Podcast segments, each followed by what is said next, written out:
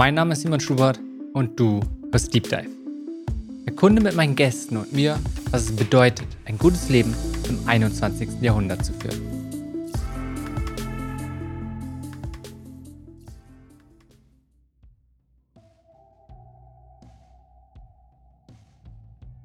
Diese Folge ist mit Dr. Sarah Müller. Sarah ist Expertin für exponentielle Wachstumsphasen. Seit 2021 ist sie als Chief Commercial Officer für die Skalierung von Marketing und Sales des Berliner Climate Tech Startups Solar verantwortlich. Solar ist eine digitale Plattform für grüne Energie aus einer Hand, die es Eigenheimbesitzern ermöglicht, Stromerzeugung, Stromspeisung und E-Mobilität unter einem Dach zu verzahnen. Mit Sarah spreche ich über ihre Erfahrung bei Solar, aber auch über ihre Erfahrung als ehemalige Geschäftsführerin von Kununu. Dabei gehen wir auf die Herausforderungen ein, eine Organisation aufzubauen, wie man alle Mitarbeitenden auf die Reise nimmt und Alignment schafft. Aber auch auf Fragen, was wollen Mitarbeitende überhaupt, was brauchen sie? Weiterhin gehen wir auf das Thema Transparenz ein und wie Transparenz eine Organisation sein sollte und ob sie zu transparent sein kann. Wir sprechen über kurzfristige Belohnung versus langfristige Belohnung und aber auch immer wieder über das Thema Verhaltensänderung und ein Strang, der sich dabei durchzieht, ist es, Sachen einfacher zu machen und Hürden zu senken. Was mir am meisten Freude bereitet, ist einen Impact zu haben. Und ich glaube, das kann einmal sein, durch das, was wir als Firma tun, zu sagen, das, was wir jeden Tag hier voranbringen, hat einen Impact, aber auch für mich persönlich, zu sagen, ich schaffe es hier wirklich mit dem Team einen Unterschied zu machen. Ich schaffe es hier für die Menschen, mit denen ich zusammenarbeite, einen Impact zu haben, der Company wirklich weiter zu helfen. Und ich glaube, das ne, zu sagen, ich tue was, aber das, das macht auch echt einen Unterschied, ob als Firma, gesamtgesellschaftlich oder für mich dann mit den Leuten, mit denen ich hier tagtäglich zusammenarbeite. Mhm. Wenn du mal so zurückblickst, vielleicht die letzten zwölf Monate, kommt dir da irgendwie gleich ein Moment, wo genau so eine Situation war, wo du gesagt hast, hey, das war ein schöner Moment, wo du vielleicht auch genau dieses Gefühl von, ja, jetzt habt ihr Impact? Mhm. Also ich, ich glaube, wir als Firma haben natürlich äh, echt turbulente zwölf Monate gehabt. Also von, äh, und ich bin ja erst seit 16 Monaten hier und da war eher ne, die Frage, äh, wir treiben ja das Thema voran äh, Solaranlagen für Hausbesitzerinnen und äh, diese, okay, wo finde ich denn überhaupt die, die Menschen, die äh, sich, diese, sich für dieses Thema interessieren und äh, leider natürlich aus unerfreulichen Gründen, aber seit Anfang des Jahres hat sich das ja völlig gedreht. Also die Menschen möchten Solar auf ihre Dächer und sie wollen klar Stromkosten sparen, aber unabhängig werden, das Richtige fürs Klima tun. Und ich denke, dass wir da, wenn du auf die letzten zwölf Monate schaust, ne, da wirklich die Leute durch diesen Prozess zu navigieren, Transparenz zu schaffen, zu sagen, was, was bedeutet es denn auch für mich als Konsument?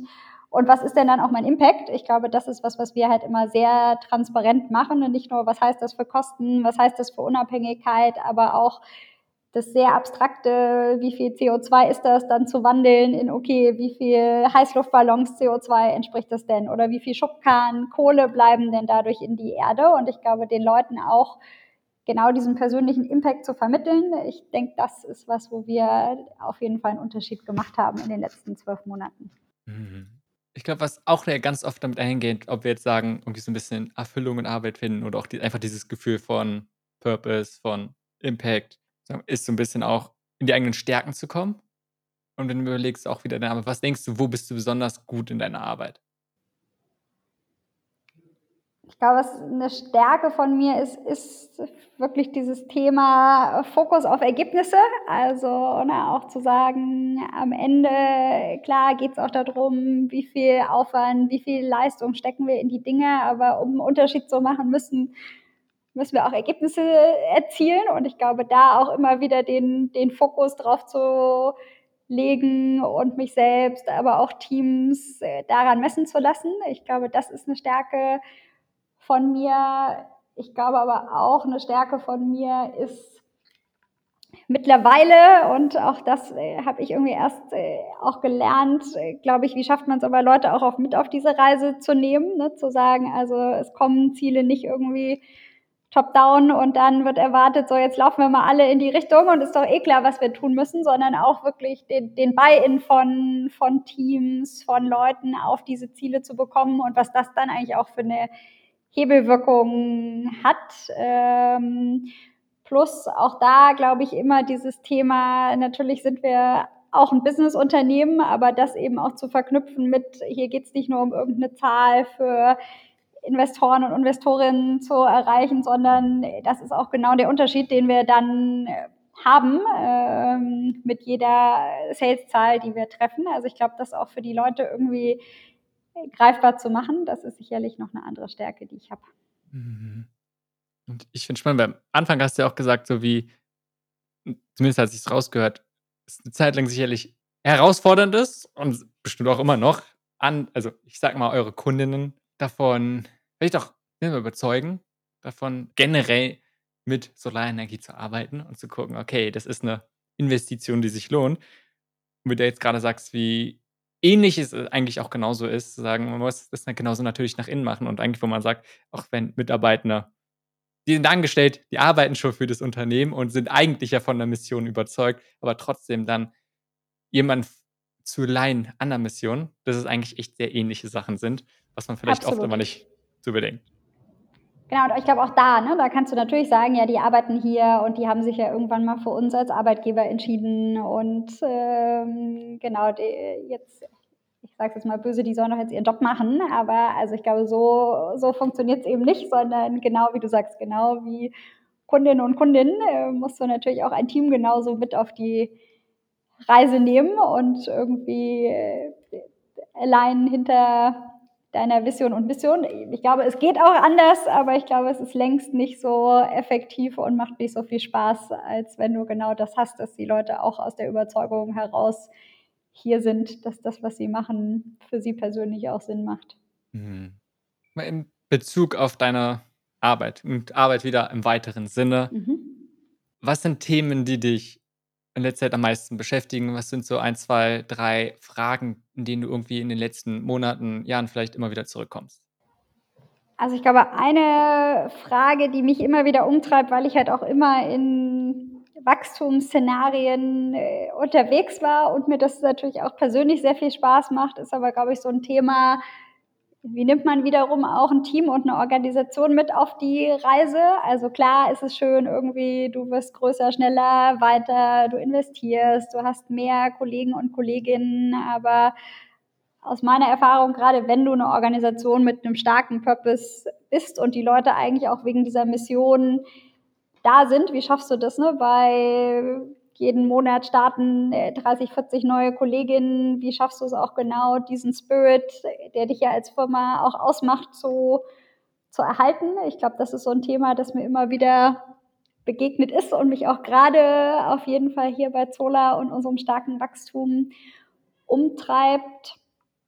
Das zweite ist, ähm, genau wie du ja auch eben sagtest, ne, wie überzeugen wir eigentlich äh, Kundinnen von dem Thema Solarenergie, natürlich gibt es gerade viele Gründe, die das, dafür sprechen. Nichtsdestotrotz ist es ein total großes Investment, ähm, wenn du schaust, was, was so eine Solaranlage kostet. Es ist was, was persönlich auf deinem Haus, was ja gerade in Deutschland natürlich ein, ein hohes Gut ist, mein Eigenheim äh, von einer digitalen Firma angeschraubt wird. Also wie schaffst du es da auch äh, genau irgendwie die Transparenz zu schaffen, um Konsumentinnen auf diesen Weg mitzunehmen, ist ein Thema, das mich umtreibt. Und ich glaube, das Letzte, wie schaffst du es eben aus diesem Thema Nachhaltigkeit, ich tue, ich tue irgendwie das, das Richtige, auch so viele Friktionen wie möglich zu nehmen, damit du eben nicht nur die mitnimmst, die irgendwie schon erkannt haben, hey, ich, wir alle müssen äh, was gegen äh, die Klimakrise tun, sondern eben auch eigentlich die Dinge so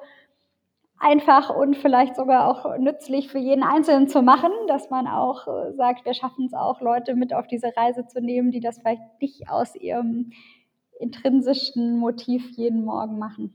Mhm. Ich finde es interessant, weil alle drei Sachen, das geht so ein bisschen in verschiedene Richtungen. Einmal wieder dieses interne Organisationen, mhm. andere eher im Bereich der Kunden mhm. und dann jene, die sich noch gar nicht vielleicht dieses Bewusstsein gar nicht für diese Thematik haben, in dem Fall mhm. dann Solarenergie. Trotzdem geht es ja bei allen irgendwie eine Vision erschaffen mhm. und darum dann die Person darum allein und vielleicht auch so allgemein erzeugen, am Ende irgendwie Verhaltensänderung, dass Menschen mhm. auch beeinflussen. Es ist ja irgendwie das Strang, der alle drei diese Sachen zusammenzieht. Absolut. Und dann scheint ja etwas, was wesentlich dich beschäftigt in deinem Leben. Also da komme ich tatsächlich auch her. Ähm, ich, also ich komme ursprünglich, äh, habe ich meinen Background in Marktforschung. Ich habe aber tatsächlich meinen PhD über Consumer Behavior gemacht. Also genau das, wie schaffst du eigentlich es ähm, eben erstmal äh, Konsumentinnenverhalten zu beeinflussen, aber auch schon da unter dem ganzen Nachhaltigkeitsgesichtspunkt. Also wie schaffst du es eigentlich Menschen und das klingt natürlich jetzt marketingmäßig und manipulativ, aber dazu die richtige, nachhaltige Entscheidung zu treffen. Und da gibt es ja gerade in der Psychologie natürlich viele spannende Mechanismen. Ne? Wir wollen ein, zum Beispiel wollen alle ein gewisses moralisches Selbstbild von uns haben und ähm, insofern tun wir auch irgendwie Dinge, weil, um, um da wieder unser, mit uns selbst in, ins Reine zu kommen. Du hast aber genauso den andersrum Effekt. Äh, Gibt es ganz spannende Studien. Menschen, die gerade Bioprodukte gekauft haben, die lügen dann häufiger, weil sie ja gerade mit sich selbst im Reinen sind. Und äh, ja, also genau, ich glaube, Verhaltensänderung ist was, was mich schon sehr, sehr lange umtreibt. Ähm, und wie man das natürlich im besten Fall nutzt, um dann auch einen Impact zu haben. Hm, das ist gerade am Anfang schon so ein bisschen so vorsichtig, weil es schnell als manipulativ rüberkommt, was ja auch dafür genutzt werden kann. Und gleichzeitig mhm. ist ja, Sachen werden ja bewusst gestaltet. Jedes mhm. Unternehmen, zumindest im mhm. guten Fall, macht Sachen näher bewusst mhm. und muss es auch. Die Welt ist ja, in der wir leben, ist nun mal gestaltet. Mhm. Und dann ist es nicht eine Frage ob, sondern eher, wie wir es gestalten, weil hat es Einfluss aufs Verhalten und gerade auf Entscheidungen? Ja, hat es von allen und darum lass uns doch lieber gucken, dass wir es bewusst so gestalten, dass es dann eine positive Verhaltensänderung gibt oder dass es eine positive Auswirkung auf das Leben der anderen hat. Das ist so irgendwie ganz oft etwas, wo ich sehr verstehen kann, wenn Vorbehalte kommen und gleichzeitig ist es halt wie immer einfach enorme Möglichkeiten, eine bessere Welt zu schaffen. Absolut. Und ich glaube, wir stellen es ja bei uns selber auch fest. Ne? Also ich glaube, das ist ja immer das, das Beruhigende, dass man dann auch selber sieht, wie, wie die Dinge bei einem resonieren oder auch nicht. Und klar, da mhm das trifft halt auf Mitarbeiterinnen und äh, Konsumentinnen natürlich genauso zu. Und es kommt für mich für so einen spannenden Punkt, den du auch schon kurz angesprochen hast. So eines dieses, eigentlich wissen ja alle, dass es so nicht weitergehen kann, dass etwas getan werden muss und trotzdem tun viele es nicht. Ob es jetzt Richtung mhm. zu Leine geht, dann können wir gerne gleich nochmal ein bisschen mhm. tiefer auch darauf eingehen, mhm. weil es, glaube ich, eine ja immer was Besonderes ist, wenn man sehr mhm. spezifisch über eine Sache redet, sehr konkret. Aber wenn wir es so ganz allgemein nehmen und auch zum Beispiel auf Klimawandel fokussieren, andere wären, mhm. es gibt ja auch ganz viele andere soziale Gerechtigkeit, so große andere Themen. Aber dieses allgemein einfach nur sich zu sehen, ich glaube, der größte Teil würde zustimmen, es muss was geändert werden und trotzdem machen wir als Gesellschaft absolut nicht nichts, weil es passiert ja ganz viel. Mhm. Aber man könnte sagen, vielleicht nicht genug. Und auch gerade viele Individuen sind dann nicht einfach einzelne Personen sind nicht bereit zu sagen, okay, nee, ich mache diesen Schritt, sondern ja, man müsste. Mhm. Und da würde mich sehr interessieren, wie denkst du über diesen Widerspruch nach? Also den sehe ich absolut und ich glaube, da ist tatsächlich die Klimakrise auch ein gutes Beispiel. Aus meiner Sicht hast du da zwei Herausforderungen. Das eine, und da muss man natürlich sagen, leider ändert sich das mehr und mehr und mehr. Ich glaube, das eine ist, ist halt super abstrakt. Also genau ne, dieses Thema 1,5 Grad Ziel. Ja, was macht jetzt gefühlt für uns hier in Berlin Mitte irgendwie 1,5 Grad als Unterschied? Also ich sag mal, leider werden die Folgen immer greifbarer und ich glaube, das ist, warum wir auch sehen, dass tatsächlich immer mehr auf diesem Thema passiert. Nichtsdestotrotz, glaube ich, ist es ein Dilemma bei diesem Thema. Genau, die, die Auswirkungen sind, sind irgendwie abstrakt, nicht so greifbar und dann eben wieder ganz stark natürlich verknüpft mit der Frage, okay, was ist denn der Unterschied für, für mich persönlich? Und ich glaube, das ist genau die zweite Herausforderung. Was kann ich denn als Impact haben? Also das ist ja klar, können wir alle was tun und ich bin bei dir. Ich glaube, die meisten von uns können auch deutlich mehr tun, aber ich meine, ich natürlich ist es jetzt äh, so, so eine klare Plattitüde, aber ne, dieses Thema, naja, ob ich jetzt irgendwie meinen Plastikkonsum reduziere, wenn äh, irgendwie wir immer noch Kreuzfahrtschiffe äh, rumschippern haben, die irgendwie ein Vielfaches äh, des äh, CO2-Ausstoßes verursachen. Oder ähm, ich glaube, mir ist es äh, selbst bei Zola letztens begegnet unter dieser ganzen Diskussion, dass wir jetzt wieder Kohlekraftwerke anschalten. Also unsere, ne, wenn du guckst, unsere installierten Solaranlagen, die, die schaffen irgendwie eine Stunde von so einem Kohlekraftwerk ähm, zu kompensieren. Und da fragst du dich natürlich schon, hey, ist das eigentlich ein, ein Tropfen auf den heißen Stein, was ich hier mache? Und äh, deshalb ist aus meiner Sicht eben einer der ganz, ganz wichtigen Hebel, genau diesen persönlichen Impact möglichst konkret zu machen. Und das ist tatsächlich was, was meine Forschung vor langer, langer Zeit auch geschafft äh, gezeigt hat. Du musst es eigentlich schaffen, genau diesen Impact zu personalisieren. Also ob du den Leuten sagst, ich gleiche den Schaden aus, der durch die Kaffeeproduktion entschieden ist, oder ich gleiche den Schaden aus, der durch ihre Kaffeetasse entstanden ist, das macht im Konsumentenverhalten eben einen Riesenunterschied. Und ich glaube, das ist genau dieses, ne, was ist denn mein persönlicher Beitrag, wie kann ich einen Impact haben und das aus diesem A sehr abstrakten plus B eben auch, ähm, was ist denn mein persönlicher Beitrag, äh, das, das irgendwie besser hinzubekommen, ist, glaube ich, ein Riesenhebel. Mhm. Also meinst du, dieses eine erstmal, oft ist es zu abstrakt, also wie können wir es konkret machen? Mhm. Und dann aber auch noch, wie können wir es wirklich persönlich machen? Das genau. ist auch, auch selbst wenn es konkret ist, kann dann, okay, inwiefern berührt es mich? Mhm. Also diese Sachen zusammenzubringen. Und dann, so wie du meintest, dieses, okay, oft ist der Impact ja so, so klein, weil es halt echt große Hebel sind und ja. auf individueller Ebene man dann halt keinen großen Einfluss oft auch hat auf diese großen ja. Sachen. Und gleichzeitig ist es auch ein, auch ein Meer besteht aus ganz vielen kleinen Tropfen. Absolut, genau. Und ich meine, ne, das, das Paradoxe ist ja, gut, wenn wir uns alle schlecht verhalten, wird sich halt auch nichts ändern. Ne? Das ist ja auch der, also zu sagen, okay, wir alle müssen uns nicht kümmern und nicht ändern und nicht das Richtige tun. Im schlimmsten Fall verschlimmert das ja auch die, die Krise noch mehr, selbst wenn mein Tropfen erstmal nur ein Tropfen ist. Mhm. Wenn es genau um dieses nehmen wir es Verhaltensänderung oder generell vielleicht auch Impact generieren. Und Personen, die das ganz bewusst machen wollen, andere Menschen helfen, positive Veränderungen zu bewirken. Was ist so einer der schlechtesten Ratschläge, die dir in diesem Kontext so einfallen? Also meiner Erfahrung ist es Angst. Also das ist natürlich was, was du benutzen kannst. Ne? Immer das schwarze Szenario aufzeichnen, das Weltuntergangs. Szenario und, und ich sag mal mit der Angst der Leute spielen in A, meiner Erfahrung, aber natürlich auch, wenn man, glaube ich, auch da wieder auf, auf die Erkenntnisse schaut, löst das ja ganz häufig Reaktanz aus. Ne? Das, ich will mich gar nicht damit beschäftigen. Ich versuche das irgendwie nochmal weiter von mir wegzuschieben. Und ich finde zum Beispiel da auch als Marketeer spannend, wenn du guckst, gibt ja schon immer noch äh, viele NGOs, die eigentlich genau mit so Schreckensszenarien, Angst irgendwie arbeiten, wo, wo ich tatsächlich feststelle oder auch Daten zeigen, genau, das führt eigentlich häufig genau eher zum, zum Weggucken und es nicht an mich heran lassen. Und deshalb haben wir zum Beispiel bei Zola auch wirklich, wir haben den, äh, einer unserer Markenwerte ist optimistisch zukunftsweisend. Also wir haben ganz bewusst gesagt, ne, wir wollen die Leute mit auf diese Reise nehmen und äh, wir glauben auch daran, es ist irgendwie noch noch nicht so spät, ähm, noch ja, ja, gegen den Klimawandel was zu tun. Und ich glaube, da eher zu kommen von was kann, was kann ich denn machen und was können wir auch gemeinsam schaffen, als so Angst- und Horrorszenarien aufzumalen. Das ist in meiner Erfahrung das, was eigentlich nicht funktioniert.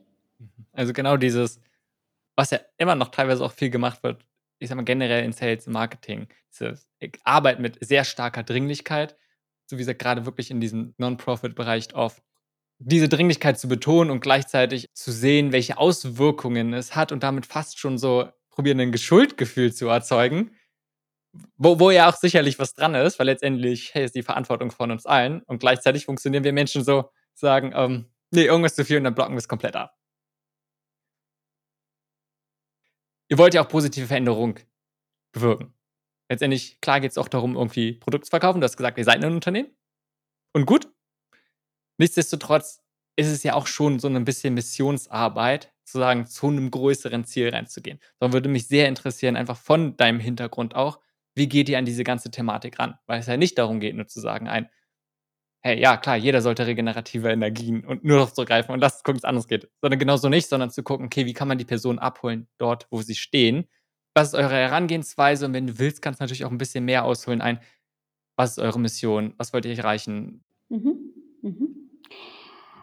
Also absolut. Klar, müssen wir, glaube ich, auch nicht lügen. Natürlich sind wir ein Businessunternehmen und, und wollen Solaranlagen verkaufen. Aber ich denke, das ist jetzt auch nicht, dass wir sagen, wir, wir klatschen irgendwie eine Anlage aufs Dach, ob es funktioniert oder nicht. Sondern wir haben eine, eine ganz äh, klare Vision und die ist eine lebenswerte Erde für alle. Also wir sagen wirklich, wir wollen mit Solar einen Beitrag leisten, diese Welt und diese Erde lebenswert zu erhalten. Und darauf zahlt unsere Mission ein. Und ich glaube, das ist auch so ein bisschen, wenn du mich fragst, wie machen wir das? Äh, wir haben den Anspruch, auf jedes Dach der Welt eine Solaranlage zu bauen, indem wir Solar so einfach wie möglich machen. Und ich glaube, das ist genau unser Zugang zu den Konsumentinnen, zu sagen, es ist ein komplexes Thema, es ist ein technisches Thema, es ist für die meisten Hausbesitzerinnen da draußen ein einmal plus erstmaliger Kauf. Also selten ne, habe, habe ich schon fünf Solaranlagen gekauft und installiert und da eben zu sagen, ich versuche das Thema wirklich so einfach wie möglich zu machen, die Friktionen rauszunehmen, die größtmögliche Transparenz zu schaffen, das ist eben unser Angang. Plus eben dir als Konsumentin auch das, was wir dir abnehmen können, abzunehmen. Und wie wir das ganz konkret schaffen, ist klar, haben wir, wie sicherlich viele Unternehmen, wir haben natürlich sehr viel Content, wir haben irgendwie sehr viel, was bei diesem Thema Erklärungs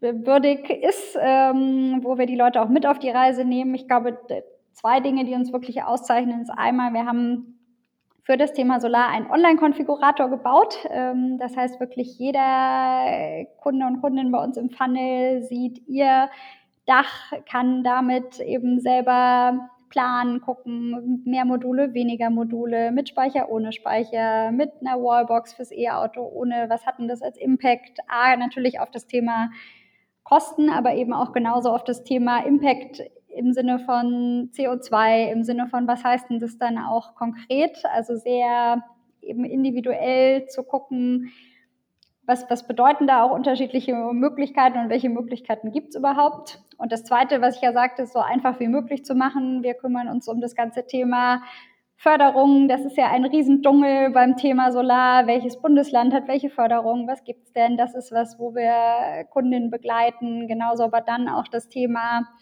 in Deutschland mit noch über 100 Netzbetreibern. Wie melde ich so eine Anlage überhaupt an? Ähm, ein Riesenformular, Dschungel, also um eben auch zu sagen, hey, einmal das Thema informieren, transparent machen, aber dann wirklich auch zu sagen, hey, ich begleite dich irgendwie von, von ganz, ganz vorne bis ähm, die Anlage ist am Netz und, und läuft und ist bei deinem Netzbetreiber angemeldet. Eben auch zu sagen, wir, wir führen wirklich die Leute durch den Prozess und machen es ihnen so einfach wie möglich, um genau diesen Verhaltenschange dann auch so einfach wie möglich zu machen. Mhm.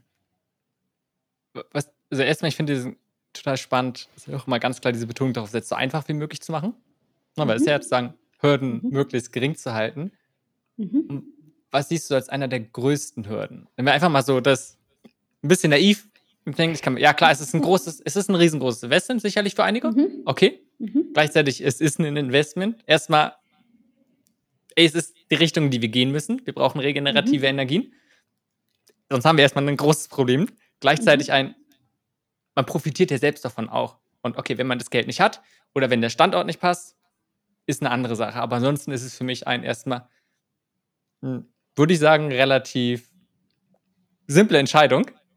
Auch wenn, so wie du sagst, sicherlich dann viele Absolut. andere Sachen ans Tanking. Also was also, denkst du? Es ist, es ist natürlich ein großes Investment, aber das, und das ist auch was, das hat sich natürlich erst in den letzten Jahren gedreht, es rechnet sich ja auch. Also wenn du guckst, eine Stunde Solarstrom kostet dich mit deiner eigenen Photovoltaikanlage acht äh, Cent die Kilowattstunde. Wenn wir alle wissen, was wir aktuell bei unserem Stromanbieter zahlen, ist es ein Vielfaches davon. Insofern, klar, es ist erstmal ein, ein großes Investment, aber es ist eigentlich eins, selbst wenn du es aus einer Investmentperspektive betrachtest, das sich auch relativ schnell rechnet und amortisiert. Deswegen, was siehst du so als Oder was begegnet ihr so als eine der größten Hürden, die immer wieder aufkommen? Warum die Leute es dann nicht tun? Wie gesagt, wenn, mhm. großes Investment, man mhm. hat wirklich nicht das Kapital, okay, eine Sache. Mhm. Wenn der Standort nicht passt, kann ich auch total verstehen. Aber so mhm. andere Sachen? Ich glaube halt wirklich, dass das fehlende Technik- und Produktwissen. Also es gibt natürlich eine Vielzahl von Anbietern, von Komponenten, von, äh, genau, ne, mache ich es mit einem Speicher, mache ich es ohne einen Speicher. Also ich glaube auch die, das Thema zu sagen, wenn ich da keinen Anbieter habe, der mich äh, durch diesen Prozess führt, sondern ich sage jetzt mal, ich gehe, kann man ja auch machen, ich gehe zu meinem lokalen Elektriker ums Dach, aber da fühle ich mich, glaube ich, nicht oder fühlen sich viele Konsumenten nicht so, dass sie sagen, hey, ich habe eigentlich das Know-how, um mir da das für mich passende Angebot zu finden. Ich glaube, das ist ein, eine Riesenhürde. Plus eben natürlich das Thema, es ist was, es wird auf das Dach von deinem Eigenheim geschraubt. Wie lange hält das eigentlich? Ist das irgendwie für mein Dach nicht in Ordnung? Was ist, wenn was kaputt geht? Also dieses Thema, es ist halt schon sehr nah dran an einem ja für dich ganz essentiellen äh, Besitz, den, den du hast. Ich glaube, das ist das zweite mhm. Thema. Okay, sehr spannend. Was ja auch wieder genau zu diesen, was du Anfang mal zu diesen drei Fragen, ne, von, okay, wie mhm. holt man Leute ab? Mhm. Wie, wie, wie, schafft man Transparenz? Vor allem, wie schafft mhm. man auch Vertrauen? Absolut. Wo du genau meintest, okay, das ist ja genauso dieser genau das Gleiche brauchen wir nach innen. Und was du genau. so als erste Frage gesagt hast, okay, was ist es, wie nimmt man eigentlich so eine Organisation mit, gerade wenn mhm. sie den wächst, wenn immer neue, neue Mitarbeiter dazukommen. Ich kann mir vorstellen, auch einfach, es verändert sich auch irgendwann die Mission. Auch sicherlich, wenn es euch klarer ist und ihr habt schon einen Namen, worum es so geht. Nichtsdestotrotz verändert sich der Ansatz und so ein bisschen dann auch einfach der Weg dorthin, was es dann vielleicht nochmal schwieriger macht. Zu sagen, mhm. man hat wirklich das gemeinsame Bild. Und aus eigener Erfahrung weiß ich, wie herausfordernd es ist. Gerade wenn sich dann Sachen verändern, die Organisation einfach wächst, dann ist es mhm. automatisch, dass man sich Produkt, die Ausrichtung, der Ansatz auch ein bisschen mit verändert. Und dann alle wirklich davon weiterhin erstmal auf dem aktuellen Stand zu halten, aber daran zu sagen, okay, sie sind komplett investiert in diese neue Mission. Ist eine Herausforderung. Was sind deine Erfahrungen in der Hinsicht? Wie, wie geht ihr das an? Also wir haben, äh, das äh, muss man sagen, war, glaube ich, aus, aus Marketeer-Sicht natürlich fast eine Luxussituation. Als ich hier gestartet bin, haben wir ja auch nochmal eine komplett neue Markenstrategie gemacht. Also insofern bin ich genau durch diesen Prozess gerade gegangen. Wir haben jetzt nicht so elementare Dinge angefasst wie die Unternehmenswerte. Also die sind zum Beispiel noch die, die gleichen wie vorher, weil sie, glaube ich, auch immer noch wirklich sehr, sehr gut passen, aber wirklich das Thema, ne, wofür stehen wir als Marke, was ist unsere Vision, was sind unsere Markenwerte, wer sind auch unsere Zielgruppen, für wen wollen wir denn eigentlich da sein? Das haben wir tatsächlich alles neu, neu gemacht und äh, wie nimmt man die Leute da mit auf die Reise? Ich glaube, das eine, und das ist sicherlich kein kein Geheimnis ist sie natürlich auch immer wieder mit einbeziehen. Also jetzt auch nicht zu sagen, ne, das äh, Markenstrategie, das machen wir äh, Marketeers im stillen Kämmerlein und dann sechs Monate später gibt's eine bunte Präsentation. So, hier kommt neue Vision, Mission und jetzt äh, ab morgen arbeiten wir da alle dran. Also auch immer wieder gucken, äh, dass man A, die Organisation mitnimmt. Aber ich glaube, das zweite ganz wichtig, und das haben wir auf zwei Art und Weisen gemacht, ist natürlich auch die, Warum sind wir alle hier? Klar, um den Impact zu haben, aber um eben auch genau Konsumenten mit auf diese Reise zu nehmen. Also zum einen haben wir das sehr, sehr datengetrieben und marktforschungsbasiert gemacht, aber haben auch da einen Mix gemacht. Klar haben wir ganz klassische quantitative Marktforschung gemacht, genau was du mich gefragt hast. Was sind denn eigentlich die Herausforderungen bei den Konsumenten? Was ist denen denn wichtig?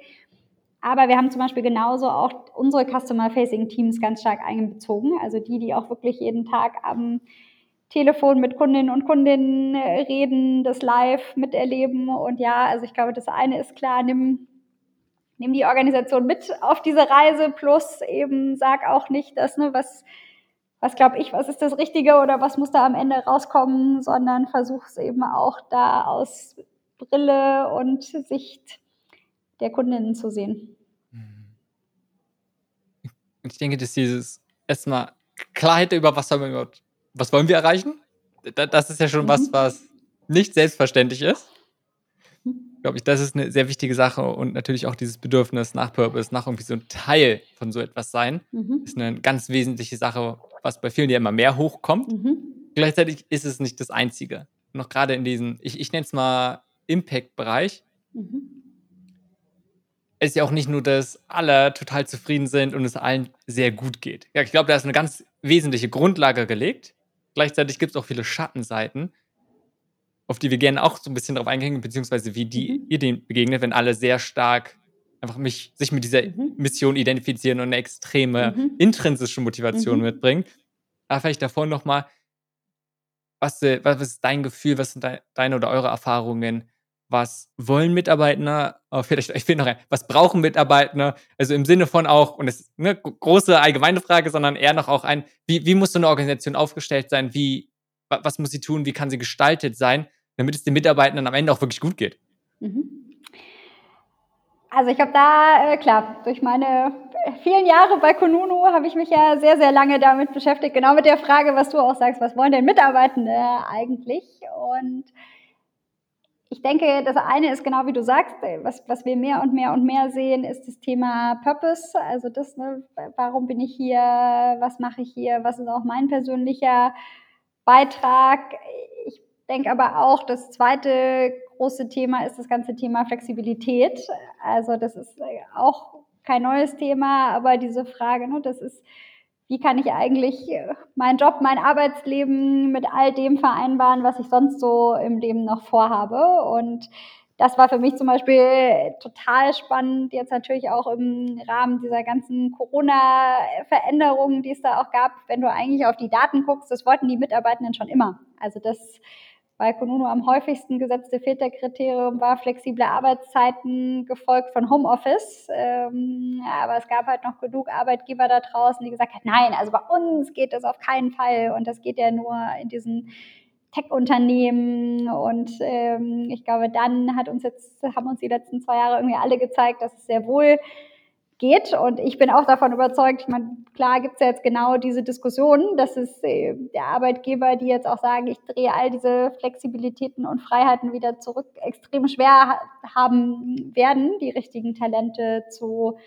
finden. Also zu deiner Frage, wie, wie baue ich auch eine Organisation, in der es Mitarbeitenden auch gut geht? Also meine Kernüberzeugung ist sozusagen, du musst soweit es, es geht, ähm, den Mitarbeitern da auch einfach Flexibilität und Freiheiten geben, weil das, glaube ich, was ist, was einfach immer wichtiger wird. Mhm. Weil du hast jetzt schon auch gesagt, so aus Knuno hast du ja enorm viele, erstmal Selbsterfahrung gemacht, gleichzeitig ja die einfach extrem tolle Situation, Zugriff auf ganz viele Daten zu haben. Absolut. Mhm kannst du davon mal so sagen, noch ein bisschen mehr, was sind so wesentliche Sachen, die du einfach vielleicht da mitgenommen hast, was Personen mitnehmen sollten, die eine Organisation maßgeblich gestalten können? Also alles, mhm. wenn es um Organisations- also Arbeitskultur geht, mhm. aber natürlich, also muss ja nicht immer gleich Geschäftsführung sein, sondern auch andere einfach, die mhm. viel gestalten können. Mhm. Wenn es darum geht, okay, was macht einen guten Arbeitgeber aus? Wann, wie geht es ja, den Mitarbeitenden gut? Also ich, ich glaube, total spannend, wie du sagst. Ne? Da gibt es ja ein, ein, paar Millionen äh, Bewertungen von Arbeitnehmern und zum Beispiel, was ist das mit Abstand am besten bewertete Kriterium durch alle Branchen hinweg, das Thema Kollegenzusammenhalt.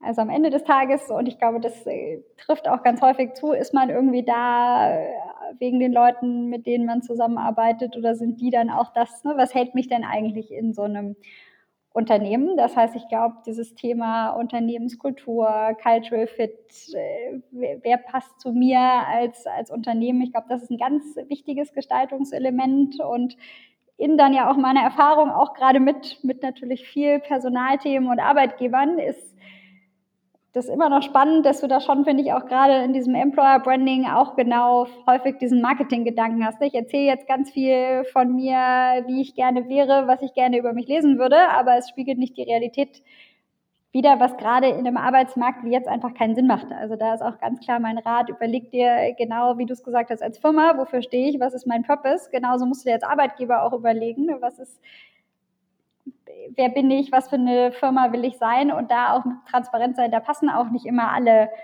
Leute dazu. Und für mich ist immer dieser Worst Case, ne? du versprichst im Recruiting irgendwas, die Leute fangen an und es bewahrheitet sich gar nicht, wo ich denke, dann doch lieber von Anfang an irgendwie ehrlich und authentisch sein, das gibt's hier, das gibt's hier nicht, dafür stehen wir, dafür nicht. Und ich glaube, das siehst du dann eben auch genau, ist ein Grund, warum die Leute eben auch bei dir bleiben, weil sie zu dir passen. Und ähm, das zweite Thema, wo du sagen kannst, was ja eigentlich fast alle gestalten können, was ist das am schlechtesten bewertete Kriterium, das Thema Kommunikation. Und wenn du da überlegst, ne, du lachst jetzt auch, was irgendwie Firmen investieren in interne Kommunikation, in die Mitarbeitenden mit auf die Reise nehmen, in wie machen wir das? Und nichtsdestotrotz ist das irgendwie das Kriterium, was am schlechtesten bewertet ist. Und ich glaube, da kannst du eigentlich einfach viel viel machen, in echten Unterschied auch für die Teams und die Mitarbeitenden machen, aber trotzdem scheint es, wenn man auf die Daten guckt, viele Arbeitgeber nicht richtig zu machen. Mhm. Wie geht also wie seid ihr vielleicht bei Kununu selbst angegangen oder wie geht es jetzt auch bei Solan? Mhm. Gerade dieses Thema Kommunikation, weil es ja auch ein Riesenfeld. Mhm. Also ich glaube, das ist halt auch gerade jetzt bei Zola mit, mit dem Wachstum natürlich auch ein, eine Herausforderung. Ne? Wir, wir sind auch seit ähm, über einem Jahr mittlerweile haben wir auf Remote umgestellt. Das heißt, wir haben hier in Berlin ein Office und jeder und jede, die kommen möchte, kann das auch, aber wir heiern deutschlandweit. Das heißt, wir haben wirklich das Team relativ verstreut sitzen und ich glaube, da ist genau Kommunikation auch die größte Herausforderung. Wie nehme ich die Leute mit auf die Reise? Wie stelle ich irgendwie sicher, dass die Leute auch äh, nicht nur ihre, die Infos für ihre Day-to-Day-Work kriegen, sondern eben auch wieder dieses große Ganze.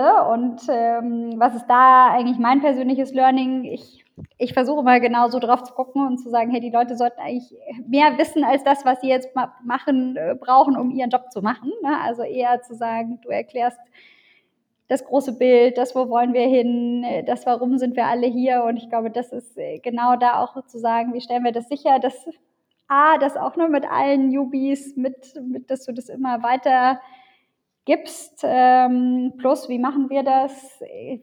Klar, wie sicherlich viele Firmen, haben wir einfach da auch Formate, wo sich die Firma, die Teams treffen. Wir haben monatliches All Hands. Ähm, wir gucken aber auch wirklich, dass jedes Team mindestens einmal pro Quartal sich hier in Berlin trifft, dass wir uns als komplette Firma irgendwie zweimal im Jahr sehen. Also dass du auch genau diese, sag ich mal, Begegnungen und dann auch informelle Austausche schaffst und es nicht nur ein, okay, wir als Zola senden jetzt Informationen ist, sondern du es halt auch wirklich schaffst, irgendwie, dass die Leute miteinander interagieren. Mhm. Du sagst einmal so, okay, die wesentlichen, gerade so die, die Heile, die großen Sachen, alles, wo mhm. um Vision geht, was wollen wir so mhm. erreichen, das halt dort Klarheit schaffen und dann immer mhm. wieder halt kommunizieren. Und gleichzeitig finde ich spannend, was du sagst, dass es halt schon darum geht, immer wieder Begegnungsräume zu schaffen. Mhm. Also gerade wenn man remote arbeitet, dann zu sagen, trotzdem, okay, jedes Team kommt mindestens einmal im Quartal zusammen, noch die ganze ja. Organisation zweimal im Jahr. Mhm. Was ja, könnte sagen, nicht direkt um Kommunikation ist. Und gerade wenn man, okay, die ganze Organisation kommt zusammen, ist sicherlich nicht die effektivste Kommunikation, die dann immer stattfindet. Nichtsdestotrotz ist es total wichtig, wegen diesen Begegnungsräumen. Absolut. Also ich glaube, das, äh, genau, ich glaube, das unterschätzt man auch häufig, ne, dieses, ähm, weil das ist natürlich was, was gerade in Remote-Zeiten wichtig ist. Also ich meine, sonst begegnen sich die Leute halt nochmal an der Kaffeemaschine und jetzt ist es ja in so einem Remote-Setting, begegnen die ja einfach in der Regel nur die Menschen, mit denen du auch irgendeinen Work-Kontext zusammen hast und genau diese unerwarteten Begegnungen, wo ja Ideen entstehen, wo ich aber vielleicht auch mal verstehe, warum arbeitet denn ein anderes Team so, warum machen wir das denn überhaupt so, das, das fällt ja weg und deshalb glaube ich, wird genau der Effekt von diesem man kommt halt auch mal ohne Agenda oder ohne irgendwie Business-Kontext zusammen, total unterschätzt. Mhm. Gibt es noch andere Sachen, wenn es darum geht, ich sag mal, das Wohlbefinden der Mitarbeiter. Nicht nur, dass es darum geht, dass mhm. alle sagen, weil ich jetzt so das immer wieder komme, es muss allen unbedingt gut gehen. Nee, es ist auch, wie gesagt, so ein, mhm. es ist ein Unternehmen und das soll und darf mhm. auch Geld verdienen. Mhm. Und es ist auch okay, dass es darum geht und Personen und Menschen sollen auch einfach produktiv sein. Gleichzeitig soll es ihnen auch gut gehen. Mhm. Warum hast du da irgendwie noch andere Gedanken? Ich glaube, das eine, also wenn wir auch beim Thema Kommunikation bleiben, was, was, was ist, wo ich total überzeugt bin, ist halt das Thema Transparenz. Ne? Also wirklich zu sagen, Transparenz zu den Zahlen, zu den Daten, zu wo stehen wir als Company. Also ich glaube, nichts nichts ist schlimmer, als wenn Mitarbeiter irgendwie das Gefühl haben, oh, da passiert was oder ich weiß nicht alles. Und ich da, ich, das erlebe ich auch oder habe ich in meiner Kommunozeit echt erlebt, wie viele Firmen da auch echt ein Thema mit haben, wo ich immer denke, besser ist es doch äh, irgendwie die, die Firma weiß auch, woran wir sind. Also es gibt genau all den Flurfunk und die Gerüchte. Also ich denke, das eine Thema wirklich transparente Kommunikation und das zweite, was ja nicht, natürlich nicht unmittelbar dazu führt, äh, dass es den Mitarbeitenden gut geht, aber wo ich auch ein großer Fan von bin und was wir bei Konuno gemacht haben, aber auch hier bei Zola haben, ist wirklich dieses Thema monatliche anonyme Mitarbeiterbefragung.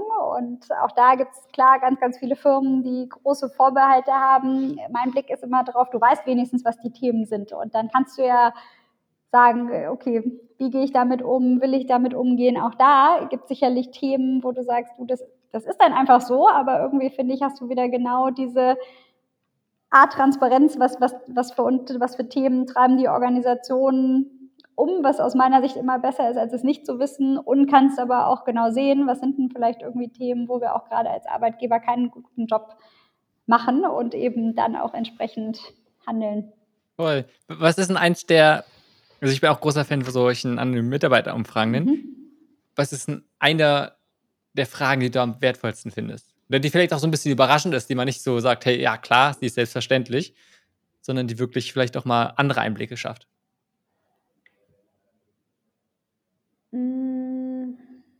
Das ist eine gute, eine gute Frage. Ich glaube, ne, klar, klassischerweise, ich finde, wo man raus viel draus liest, ist äh, sicherlich äh, der Klassiker, ne? der ENPS, also mein Employer Net Promoter Score. Also würde ich Solar als Arbeitgeber weiterempfehlen. Das finde ich ist halt super, um eigentlich das, das Stimmungsbild irgendwie tracken zu können. Das ist jetzt aber sicherlich nicht die überraschende Frage. Und ich glaube, die ähm, zwei Fragen, wo ich echt finde, wo ich für mich persönlich viel rauslesen kann, wir haben tatsächlich einmal die Frage, ähm, die heißt, äh, ich denke häufig darüber nach, mir einen anderen Job zu suchen, was natürlich ein absolutes äh, Warnsignal ist. Ähm, und die zweite ist, ähm, mein Führungsbild, meine Führungskraft ist für mich ein Role Model. Und auch das ist natürlich einfach, kann halt echt ein Red Flag sein, je nachdem, wie das ausgestaltet ist. Und klar ist es auch eine, eine sehr persönliche Frage, der man sich da stellt, aber ich glaube, so für persönliche Reflexion in jedem Fall eine hilfreiche Frage. Oh, Finde ich beide sehr, sehr spannend. Gucken, ob ich die bei uns auch mal einbauen kann demnächst. Öfter, also ich nehme an, die sind auf der Skala und dann sagt man, okay, inwiefern trifft es zu oder trifft gar nicht zu. Genau. Sagen, genau. denke ich öfter darüber nach, mir einen anderen Arbeit zu suchen oder inwiefern ist meine Führungskraft mhm. ein Role Model. Finde ich sehr spannend die andere Erfahrung, die ich gemacht habe, gerade wenn du sagst, so jeden Monat, also erstmal gut, wenn mhm. ein Rhythmus ist, gleichzeitig, mhm. wenn man es dann auch offen hat, wo, ja mal, welche Herausforderungen gibt es? Wie du meinst, ist ja total interessant, sagen, okay, dann ist es mhm. wenigstens da, dann kann man diese Themen ja angehen. Mhm. Was ja nicht heißt, dass man mhm. die vor allem schnell angehen kann, weil viele Sachen sind ja nun ein bisschen, selbst wenn man sie weiß, ist ja nicht zu sagen, okay, jetzt weiß ich, wir machen das und das und dann ist es nächste Woche anders. Und meine Erfahrung ist es dann schnell, gerade dadurch, dass man die regelmäßig macht, auch eine gewisse Erwartungshaltung bei den Mitarbeitenden entstehen kann. Wir sagen, okay, wir sagen es ja ständig immer wieder, jeden mhm. Monat über neu mhm. und es ändert sich trotzdem nichts so schnell. Hast du dieser auch schon Erfahrung mit sowas gemacht, beziehungsweise Gedanken, wie man denen so ein bisschen entgegenwirken kann? Absolut. Also ich glaube, das ist neben der Transparenz auch der zweite große Faktor, der Unternehmen davon abhält, es zu machen, ne, zu sagen, okay, dann habe ich das Feedback ja da und jetzt muss ich damit irgendwie auch, auch was machen und welche Erwartungshaltung schaffe ich damit. Und ich glaube auch, das ist in meiner Erfahrung auch das Schlimmste, wie man genau so ein Feedback-Tool halt auch wieder tötet, indem man dann gar nichts damit macht. Ich bin aber auch bei dir, man kann natürlich ja nicht auf jeden Punkt, der da ist und der da kommt, reagieren. Und in meiner Erfahrung ist auch da das, was wir bei Zola auch machen, aber was, glaube ich, hilft, auch da einfach die Transparenz schaffen. Also zum Beispiel ist es bei uns, dass wir in jedem All Hands wirklich die fünf besten, aber auch die fünf schlechtest gerateten Kriterien des letzten Monats zeigen und dann eben auch sagen, okay, und was ist denn jetzt auch unser Learning oder unser, unser Action da draus? Und da, genau wie du sagst, kann man natürlich jetzt nicht sagen, oh Gott, hier sind fünf Punkte, das können wir jetzt alles morgen ändern, aber ich glaube auch das Richtung Erwartungshaltung, ne? zu sagen, das ist ein Punkt, okay, haben wir verstanden, das ist jetzt aber so. Ich glaube auch das ist dann, dann wissen auch die Mitarbeitenden, woran bin ich und äh, da einfach auch mal eine klare Stellung zu sagen, äh, hat aus meiner Sicht schon Wert. Plus eben dann, klar, äh, muss man natürlich die Punkte, wo man sagt, okay, verstanden und das und das machen wir jetzt, darauf muss man natürlich auch liefern, sonst genau braucht man so ein Tool auch nicht.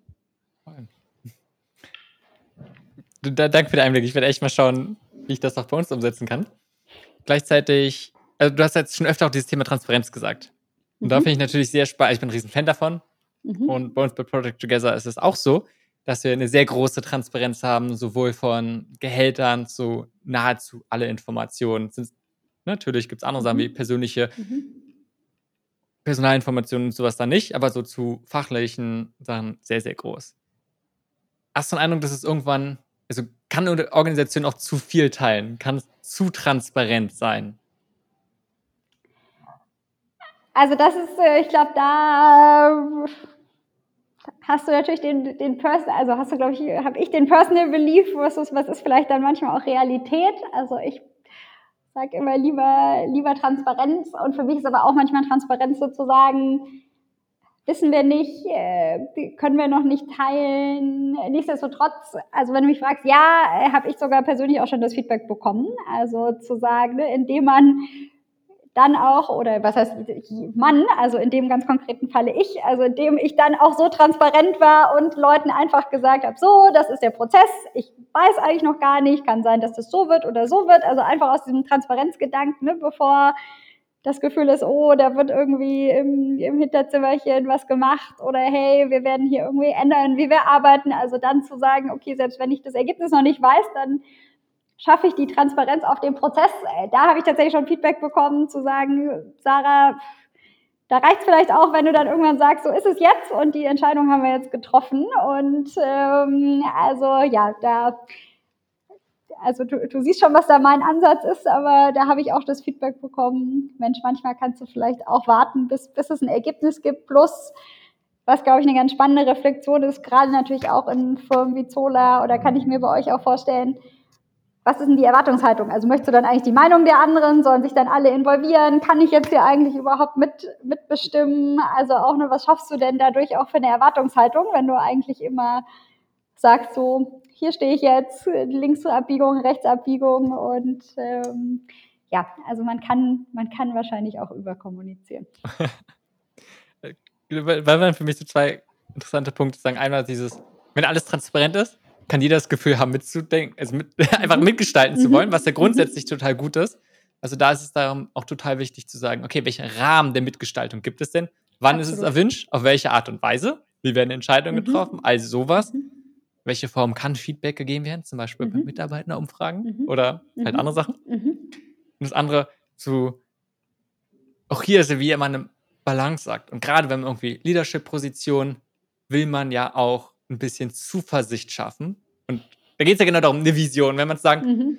ja, ich weiß auch nicht, wie wir hinkommen, ich weiß auch nicht, was wir jetzt gerade machen, kann vielleicht auch ein bisschen einfach, hm, nicht das sagen. Und gleichzeitig gerade wenn es darum geht, ja, was eins der wesentlichen Sachen ist, zu sagen, Vertrauen zu schaffen, gemeinsam Gefühl, jetzt, klar, mit einer Vision, mit wo wollen wir hin, aber vielleicht auch gerade dieser Person gegenüber, ist ja oft, indem man sich dann verletzlich macht, indem man gerade sagt ein, oh, gerade weiß ich nicht, wie wir da am besten mit umgehen. Und so ist es nun mal gerade und das mhm. auszuhalten.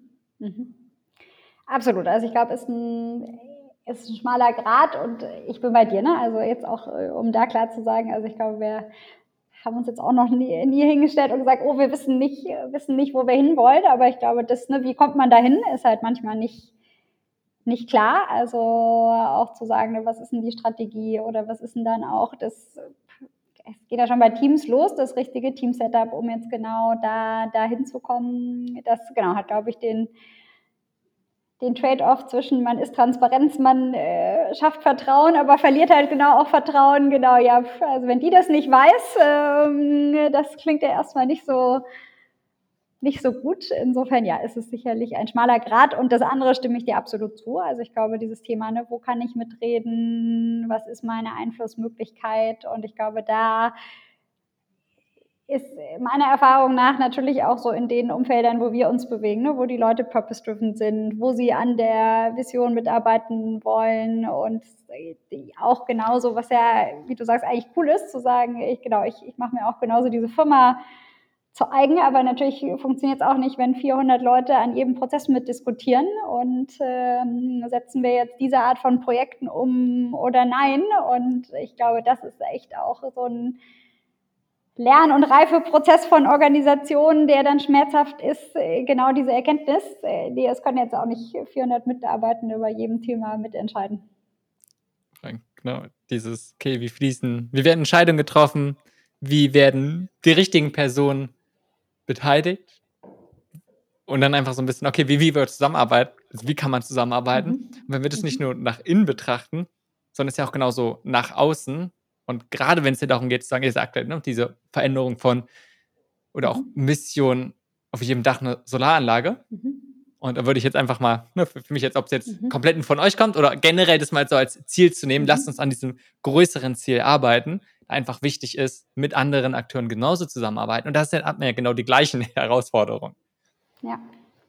Und wie, was siehst du dort in diesem, auch wieder gerne in diesem Impact-Sektor? Weil auch dort, es ist für mich ein großes Ziel, was ganz viele ja genauso sagen. Und jetzt rede ich mal auch gerade, ob es jetzt in Politik ist, Wirtschaft oder andere Akteure, klar ein, ey, wir müssen da was ändern. Und wir haben uns auf ganz viele Ziele schon, alleine die 17 Ziele für nachhaltige Entwicklung, aber auch andere, auch Deutschland haben wir uns ja daran geändert, okay, wir wollen was ändern. Mhm. Und trotzdem passieren viele Sachen langsam und es ist auch manchmal einfach ein Schritt so nach vorne und zwei Schritte zurück. Mhm. Was gibt es dort Sachen, die dich, ja, die du da einfach siehst, wo du sagst, hey, das wünschst du dir komplett anders?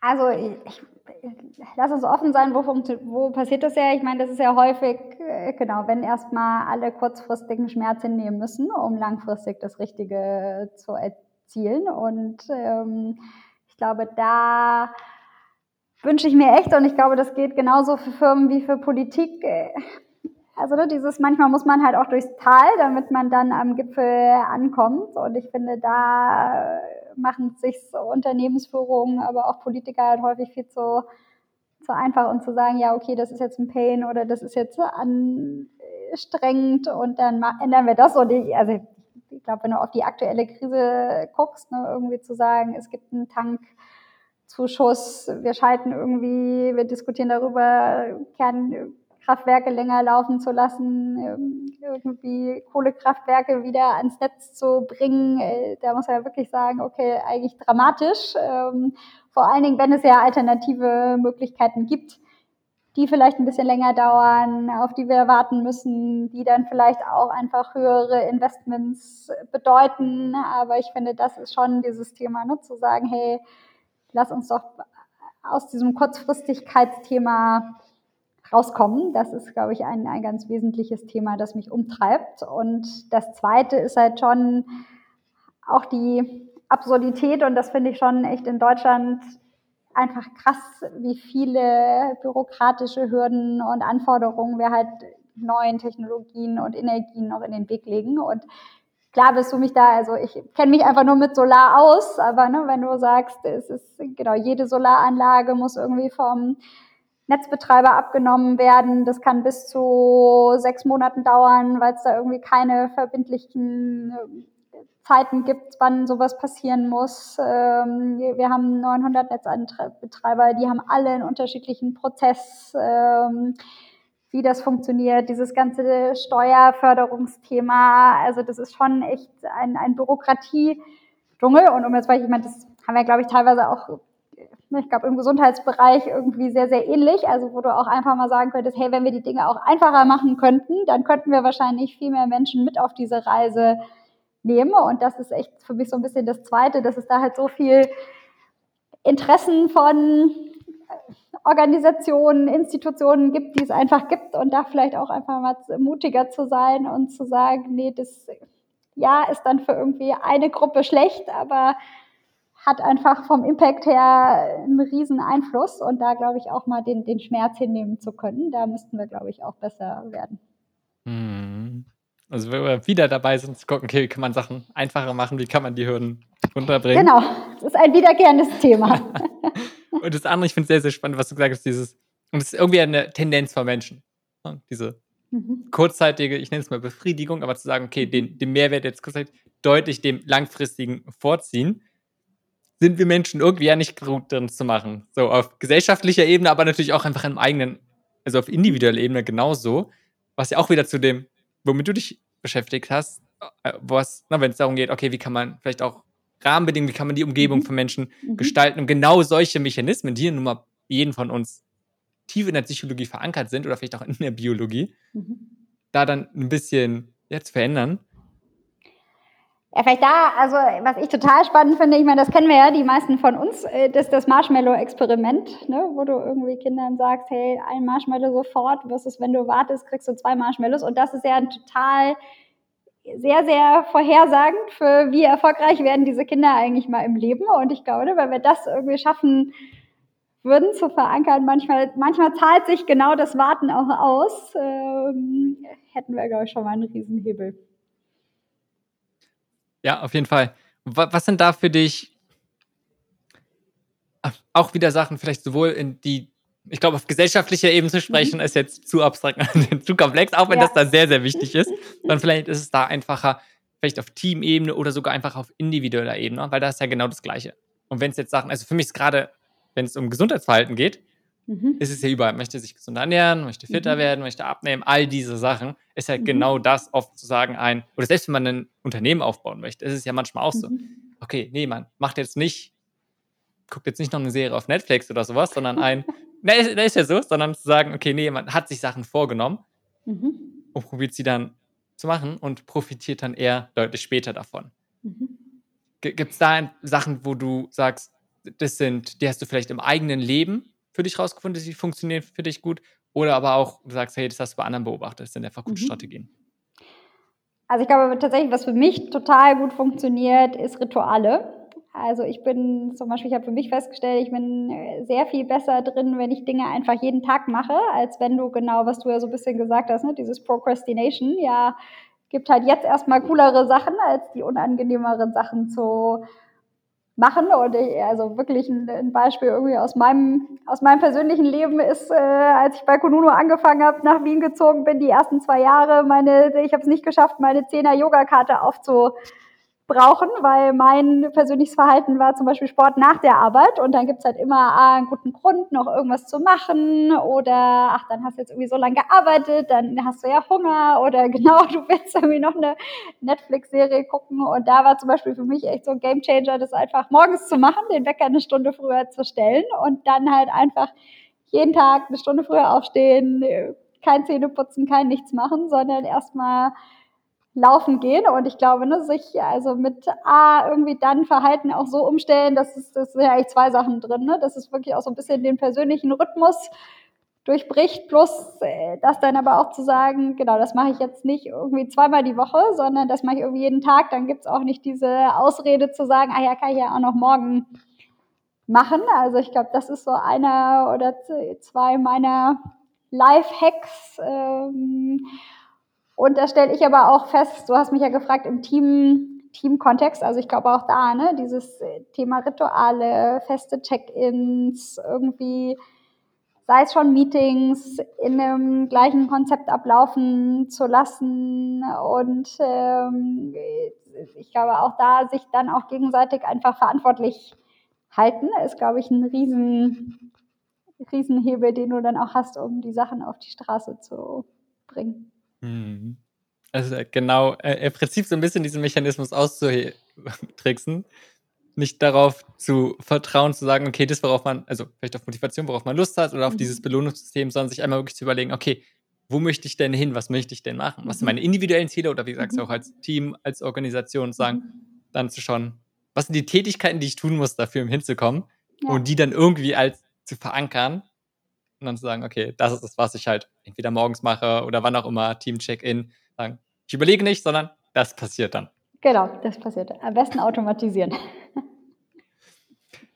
gibt es andere, wenn, wenn wir jetzt gerade schon so ein bisschen bei dir persönlich sind, und du denkst so, wenn man die letzten, ach, gehen jetzt länger, fünf Jahre oder sowas, da ist ja eine Menge passiert, aber gibt es Überzeugungen, Lebenseinstellungen, Gewohnheiten, eine Sache hast du ja gerade schon, schon gesagt, mit äh, im Prinzip Morgenroutine ändern und zu sagen, okay, Sport morgens machen. Gibt es andere mhm. Sachen, die du verändert hast, Sachen, die du angeeignet hast, die, einen, die dein Leben maßgeblich positiv beeinflusst hat?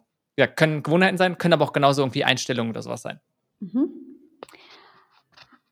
Ich glaube, äh, genau, noch, noch zwei Sachen, die ich für mich einfach festgestellt habe. Ich glaube, ne, ich habe auch am Anfang gesagt, was macht mir Spaß? Das ist so dieses Thema, irgendwie Ziele erreichen, Impact zu haben. Ich glaube, was, was ich da aber für mich äh, extrem gelernt habe, ist, ist genau auch, auch Leute mit auf diese Reise zu nehmen. Also ne, das eine ist, es ist ja schön, wenn ich irgendwie loslaufe und weiß, wo ich hin will, aber auch dieses sich immer wieder bewusst machen, ne, nur weil das für mich total klar ist, heißt das jetzt noch nicht, dass es anderen so geht oder auch für mein Team so ist, sondern sich auch immer wieder genau das bewusst machen, ne? wie nehme ich denn andere jetzt auch mit auf diese Reise, was brauchen die vielleicht auch, ne? nicht dieses so schöne klassische von sich auf andere schließen, so ja, mir ist doch klar, wo wir hinwollen, jetzt laufen wir mal alle los. Ähm, ich glaube, das ist eins und ich glaube, das Zweite, wo ich wirklich meine, ich persönlich meine Einstellung verändert habe, ist, war für mich so die Erkenntnis zu sagen,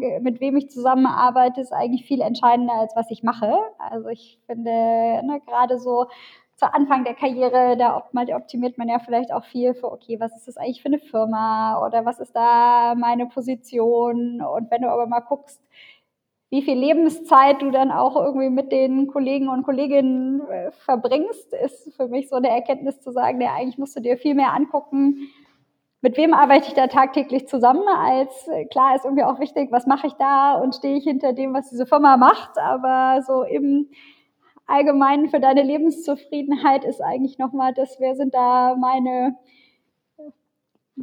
meine Kollegen genauso entscheidend. Hm.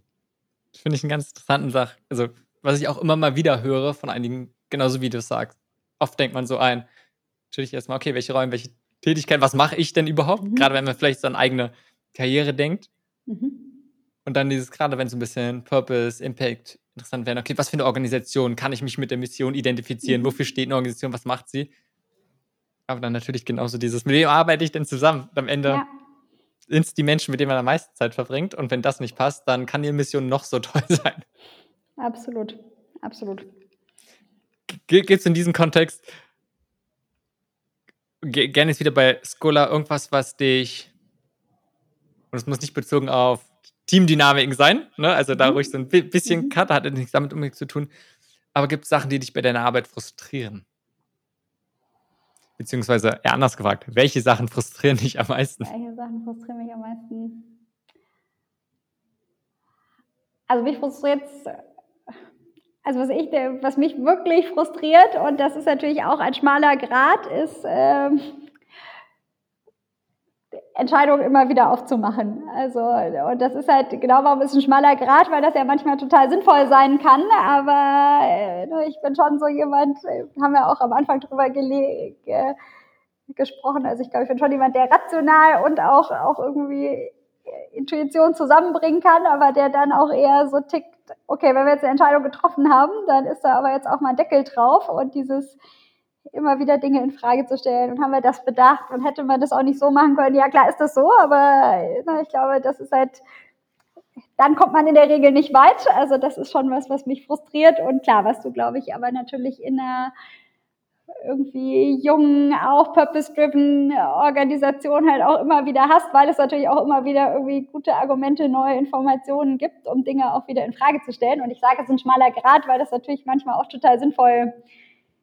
Aber ich sag mal, nichtsdestotrotz ist es das, was mich auch teilweise frustriert, ähm, weil man sich dann gefühlt halt viel um sich selbst dreht und nicht so viel voranbringt. Und ähm, ich glaube, das Zweite, was mich frustriert, ist so das Thema, ich bin halt ein Riesenfan von Accountability, von, ich nenne das immer Single Rackable Neck, also dass halt auch wirklich klar ist, wer ist denn für Sachen verantwortlich? Und dieses, ne, wenn so Dinge irgendwie hinten runterfallen, weil Schnittstellen nicht sauber definiert waren, weil der eine irgendwie gesagt hat, ach ja, ich habe jetzt aber gedacht, äh, jemand anderes kümmert sich drum und wo ich immer denke, also selbst wenn ich glaube, das ist irgendwie nichts, was äh, bei mir im Spielfeld liegt, dann frustriert es mich extrem, wenn Leute irgendwie den Ball liegen lassen, weil ich immer sagen würde, nee, dann heb den doch mal auf und trag ihn zumindest dorthin, wo du glaubst, dass er äh, liegen sollte. Und das sind, glaube ich, so Dinge, die mich frustrieren. Mhm. Mir gefällt dieses Bild von sich mal selbst, also selbst im Kreis drehen. Ich glaube, was viele auch sehr stark sich damit identifizieren können. Ne? Eine Sache ist ja in der Organisation, was nochmal deutlich komplexer ist oder im Team und wenn es um ich sag, irgendwelche Business-Entscheidungen geht und gerade wenn sich dann Rahmenbedingungen stark mhm. verändern, mhm. wie du schon angedeutet hast, das ist ja mhm. Äh, in letzter Zeit wahrscheinlich keinen Bereich gibt, wo das nicht so war. Nee, absolut nicht. Und das gleiche aber auch im eigenen Leben. Und ich kann mir vorstellen, dass du gerade auch in, bei Kununu ja auch damit Erfahrung gemacht hast, wenn es darum geht zu überlegen, was möchte ich denn im Leben? Mhm. Was möchte ich denn, aber auch gerade in Bezug auf Arbeit, einfach mit der Zeit andere Sachen wichtig werden. Okay, man möchte, davor war so ein bisschen eher stabiler, vielleicht Sicherheit, ne? Stabilen Job, dann irgendwann mhm. Purpose, dann, mhm. okay, ein cooles Team. Und dann aber auch so, okay, in welchem Bereich, was macht mir überhaupt Spaß, dass dann irgendwann so auch vielleicht eine gewisse Erwartung kommt, vielleicht erstmal an den selbst, okay, ich muss was finden, was mir Spaß, was mich mhm. erfüllt. Und dann mhm. vielleicht aber von außen, was dann auch ein Druck entsteht. Was natürlich total schwierig ist, dann irgendwann zu sagen, ein, oh, ich finde was, was mich total erfüllt und was alle überall check, check, check, check. Ne, als Arbeitgeber ist es schwer, das zu machen, aber natürlich auch selbst dann etwas zu finden, beziehungsweise erstmal zu wissen, wonach man denn sucht. Mhm. Also wie gehe was ist da deine Erfahrung, wie man genau schafft, sich nicht ständig im Kreis zu drehen? Ja, man kann ja immer wieder sagen, okay, ist es das jetzt? Oder ja. ist es doch was anderes nicht doch noch besser? Weißt du, immer diese Suche nach noch einer besseren Sache. Ja, ja. Also absolut. Ne? Klar, ich, ich sage ja auch mit Überzeugung, der, die Arbeitgeberwahl ist eigentlich die zweitwichtigste Lebensentscheidung. Äh, gerade wenn man es an der Lebenszeit misst, die wir alle im Job verbringen, dann ist es absolut eine High-Involvement- Entscheidung und wie immer. G ganz kurz nur einmal, bevor du, was die erste dann? Wenn Arbeitgeber die Partnerwahl natürlich. Okay, nur, nur, ja, okay. Äh, genau. Auch wenn man ja mit ihm oder ihr in der Regel sogar weniger Zeit verbringt als am Arbeitsplatz, aber kommt es vielleicht doch noch, doch noch vorne. Mhm. Ähm, und es ist, ich meine, da, da gibt es ja auch genug, genug Erkenntnisse dazu, dass wir gar nicht in der Lage sind, zu komplexe Entscheidungen total rational zu treffen, sondern dass ja dann genau das ist, wo irgendwie die, äh, wo wir die Intuition brauchen. Und ähm, also was ist da mein, mein Learning, um sich nicht so viel im Kreis zu drehen? Ich glaube, was ich echt immer gemacht habe, ich habe mir super viel angeguckt, also wo du auch sagen kannst, ne, schon, also es ging bei mir schon von, beim Studium los, von, ich habe mir irgendwie von Jura über Kulturwissenschaften, über Theaterwissenschaften, über irgendwie alle möglichen Sachen angeguckt und ich finde, das ist genau dieses, dann kann man halt irgendwie auch feststellen, ist, also manchmal trifft man die Entscheidungen auch dadurch, dass man irgendwie feststellt, ist das eigentlich für was, was für mich oder nicht. Also ich glaube, dieses nicht, ich glaube, man, klar kann man irgendwie Dinge auch sehr akademisch angehen, aber ich glaube, manchmal muss man auch so einen, einfach einen persönlichen Eindruck bekommen. Plus, ich glaube, das Zweite ist aber, was du sagst, dass man halt auch für sich persönlich definiert, was ist mir wichtig. Und das ist halt echt unterschiedlich. Ähm, und auch da, ne, es gibt, also noch immer ist Gehalt der wichtigste Wechselgrund ähm, bei Arbeitnehmerinnen. Und ich glaube, auch wenn wir wissen, ne, das ist gibt eine ganz klare Schwelle ab, wo das auch nicht mehr glücklicher macht. Aber ich glaube, dass man sich trotzdem für sich selber einfach klar wird. Ne? Ist es mir, geht es mir um Karriere, geht es mir um Gehalt, geht es mir um den Purpose, geht es mir um die Kollegen, geht es mir um eine gewisse Industrie, wo ich sein will. Und ich glaube, dass das einmal für sich äh, vorher eigentlich sortiert zu haben, bevor man dann auch losläuft, was ist mir denn wichtig und was sind meine Kriterien, das hilft, glaube ich, enorm, um dann auch nachher zu einer Entscheidung zu kommen und eben sich nicht um sich selbst zu drehen. Mhm. Ich, äh, da, finde ich es spannend, was du sagst. Wie, man kann doch so viel überlegen. Die meisten Sachen, erstmal sind so komplex, wir können sie gar nicht erfassen, doch eine Entscheidung mhm. da treffen. Manche Sachen muss man einfach erleben. Und dann einfach zu gucken, okay, wie mhm. fühlt es sich an? Also Sachen einfach ja. wirklich ausprobieren, mhm. vielleicht so ein bisschen mit einer gewissen Leichtigkeit als Experimente sehen und Sachen zu testen. Ja. Und zu sagen, hey, das funktioniert, das funktioniert nicht. Und es geht nicht darum, eine gerade Linie durchs Leben zu machen, sondern halt mal wieder hin und her.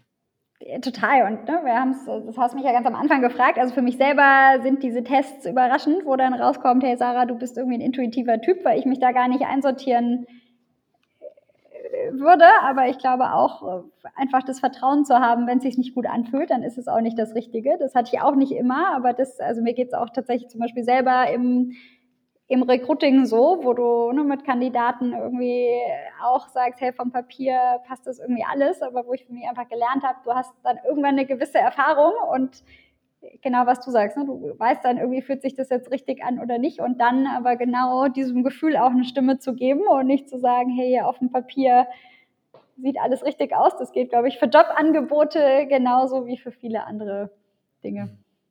Ja. Wenn wir jetzt so langsam zum Ende kommen. Mhm. Ich glaube, no, noch mal ein bisschen vielleicht komplexere Frage. Wow. Und zwar auch, wir haben über Widersprüche schon ein paar Mal gesprochen. Mhm. Und wenn jemand dich jetzt sehr gut kennt, mit all deinen Wünschen, deinen Visionen, die du hast für dein Leben, beziehungsweise auch was du machen möchtest mit deinen Zielen, das alles sehr gut kennen würde, welche Widersprüche würden da die Person in deinen Handlungen auffallen?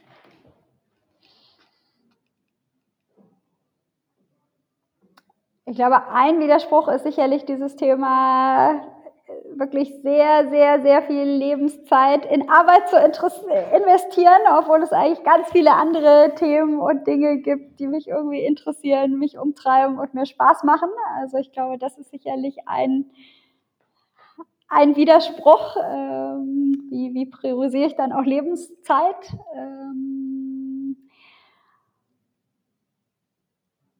und ich glaube, das, ich weiß nicht, ob es ein Widerspruch ist, ähm, aber ne, ich, also ich glaube auf jeden Fall, ein Trade-off, ne, das Thema zu sein, jemand zu sein, der eben ergebnisorientiert ist, der Ziele erreichen will und äh, da hast du auch immer die Balance, genau, aber trotzdem das Richtige zu tun und ähm, dann vielleicht auch manchmal zu sagen, hey, ich nehme jetzt auch in in Kauf, äh, dass das jetzt vielleicht nicht so klappt, wie ich es mir überlegt habe, oder äh, du dann irgendwie auch mal mit 80 Prozent Zielerreichung daraus äh, läufst, um dann das inhaltlich Richtige zu tun. Ich glaube, das ist nicht per se ein Widerspruch, aber sicherlich äh, ein Trade-off, der mich dann auch immer mal wieder obtreibt. Hm. Ja. Zum Abschluss finde ich noch gut, wenn du dir mal vorstellst, dass du meine Rolle rein so schlüpfen würdest und du dich im Prinzip mhm. so selbst interviewt hättest. Also was, was gibt es so Sachen, die du dich selbst gefragt hättest, wo ich einfach zu wenig Einblicke über dich, über dein Leben, über eure Arbeit bei Solar gehabt hattest? Was gibt es Sachen, die du, was hättest du dich noch gefragt? Hm, ich glaube, ich hätte mich schon, äh, was hätte ich mich gefragt? Ich glaube, dieses Thema, äh, genau, vielleicht, äh, klar gibt es für mich persönlich einen roten Faden, aber vielleicht, wenn ich an deiner Stelle gewesen wäre, so, ne, das, wo, wo will ich eigentlich hin im Leben? Also, wo ist da mein persönliches Zielbild und meine Vision für mich selber? Und ähm, was hätte ich bei Zola gefragt? Ich glaube genau schon, äh, ich glaube es ist schon organisatorisch auch eine Herausforderung, ne, das Thema zu sagen, wir sind irgendwie ein Business-Unternehmen, wir sind eine Company, aber haben natürlich ein hehres Ziel und wie bringen wir das eigentlich so im Daily Doing miteinander in Einklang? Hm. Willst du dazu kurz was sagen? Also gerade CDWR. nicht eine Lebensgeschichte, sondern ein, okay, was ist für dich der rote Faden? Also wo, wo möchtest du persönlich hin? Hast du eine Vision von deinem Leben? Nancy? Also auch da, äh, genau, ist glaube ich so ein bisschen die Erfahrung, dass ich nicht mehr daran glaube, ne, zu sagen, ich weiß ich nicht, will in fünf Jahren die und die Position bei dem Unternehmen zu haben. Ich glaube, was aber für mich total wichtig ist oder ich einfach für mich gelernt habe, ist zu sagen, ich will irgendwo sein, wo ich wirklich was gestalten kann. Also ne, zu sagen, ich genau, ich glaube schon so dieses Lebensziel zu haben. Ich will auch irgendwie da sein, wo ich Organisationen gestalten kann und mit dem, was ich am Tag mache, auch, auch was ändere. Das ist, glaube ich, so für mich extrem wichtig. Genau. Mhm. Gibt es noch irgendwas, was du zum Abschluss loswerden willst? Also gerne gleich danach nochmal auch ein, irgendwie, wo man mehr über dich und Solar Expert, aber sonst mhm. noch eine andere Sache, die du vielleicht nochmal betonen möchtest? Oder auch eine andere Sache, die du einfach sagst, okay, die haben wir gar nicht angesprochen?